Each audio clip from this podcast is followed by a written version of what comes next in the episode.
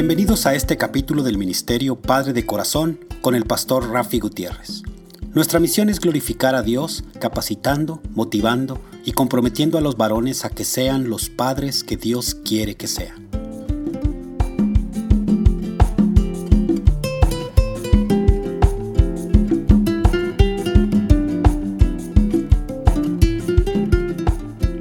Hola, reciban un caluroso y fuerte abrazo virtual de mi parte, el pastor Rafi Gutiérrez y del Ministerio Padre de Corazón.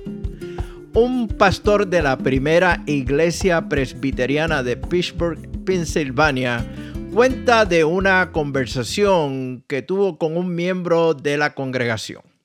Esta persona acercándosele al pastor le dijo, ustedes los predicadores hablan mucho de hagan a los demás, hagan a otros.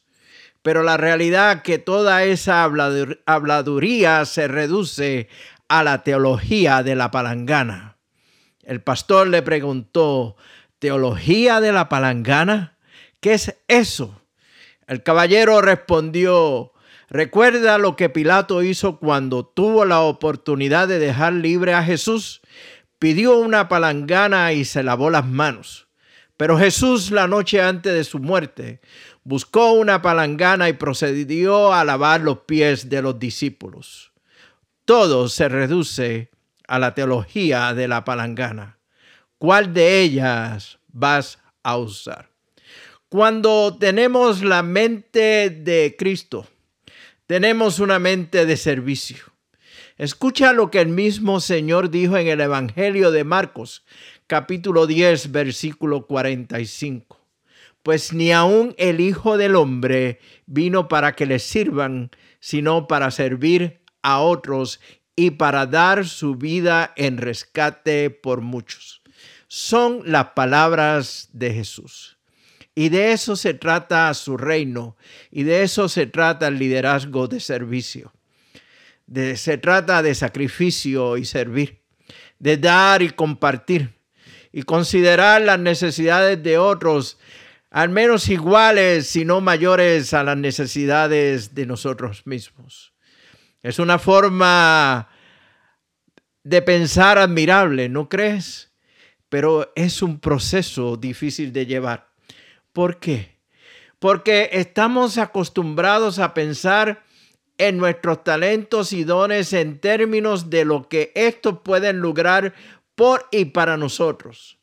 Estamos impulsados por la ambición de lograr algo y el pecado ha distorsionado ese impulso haciéndolo egoísta. Al igual que los arquitectos de la Torre de Babel, queremos construirnos una ciudad y hacernos un nombre, que nuestro nombre sea reconocido, cayendo fácilmente en la vanagloria. Nuestra ciudad deseada, hablando en sentido figurativo, es a menudo tener una reputación impresionante y recibir elogios de quienes nos rodean. Tal impulso no nos lleva naturalmente al liderazgo de servicio. La mente que Jesús cultiva en nosotros no tiene nada que ver con los logros obtenidos al servirnos a nosotros mismos. Sin duda, esa mentalidad de servicio que Jesús pone en nosotros tendrá impulso y ambición, pero no en la dirección que perseguíamos anteriormente. Al contrario, seremos consumidos por una visión del reino de Dios y nos daremos cuenta de que la única manera de tener esa unidad es sirviendo a los demás. No nos preocuparemos por nuestros propios reconocimientos y títulos, pero por la reputación del reino de Dios. En lugar de hacer un nombre de nosotros mismos, haremos un nombre para el reino de Dios. Liderar siguiendo el modelo de Jesús es más que una declaración es un compromiso de guiar en forma diferente. Jesús estuvo dispuesto a lavar los pies a sus discípulos. Su vida humana, perfecta y impecable, terminó entregando su vida en rescate por muchos. Esto nos dice que la grandeza no se halla en el rango en los títulos ni en la posición, sino en el servicio. El liderazgo debe basarse en el amor que debe expresarse en el servicio. Padre que me escucha, permíteme compartir contigo algunas cualidades de un liderazgo espiritual de servicio que te exhorto a que mantengas en tu hogar. El padre que es líder espiritual en el hogar sabe que tiene una responsabilidad con su esposa y con sus hijos. Suple las necesidades de la familia no importando el costo que conlleve. Brinda el apoyo a su esposa y a sus hijos en todas las áreas, tanto material como espiritual. Está dispuesto a dar su vida por su familia. Toma las iniciativas en las cosas espirituales. Fíjate que no estoy diciendo que seas perfecto, pero que entiendas, que comprendas tu rol como papá para que así puedas cumplir con el mismo, mejorando cada día. Dios Todopoderoso se hizo hombre, llegó al vecindario, llegó al barrio y sirvió a la gente pecadora. Podríamos aprender de su ejemplo de hecho, debemos hacerlo. Es un mandato, pero es un mandato con una promesa. Y es que este servicio engrandece el reino de Dios y comienza en tu hogar, comienza contigo mismo, Padre, papá que me escuchas. Nuestros dones y nuestros talentos se convierten en herramientas útiles para los beneficios de otros. Se reduce a la teología de la palangana. ¿Cuál de las dos has de tomar? ¿La de Poncio Pilato o la de nuestro Señor Jesucristo? El ministerio Padre de Corazón anhela escuchar de ti. Nuestra misión es glorificar a Dios, impactando a los hombres, a los varones, a que sean los papás que Dios quiere que sean y quiero escuchar de ti.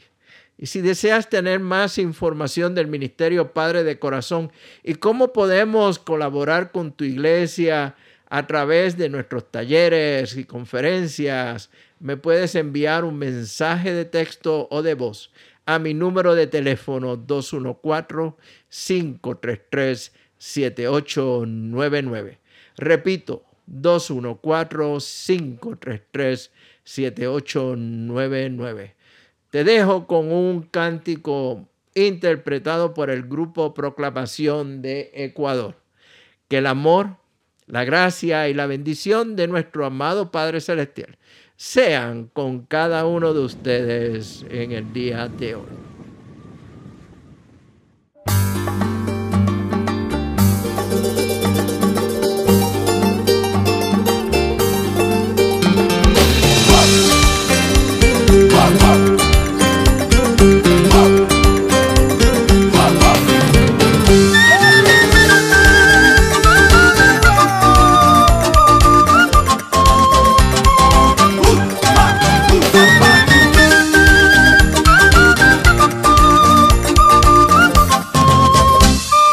Contemplar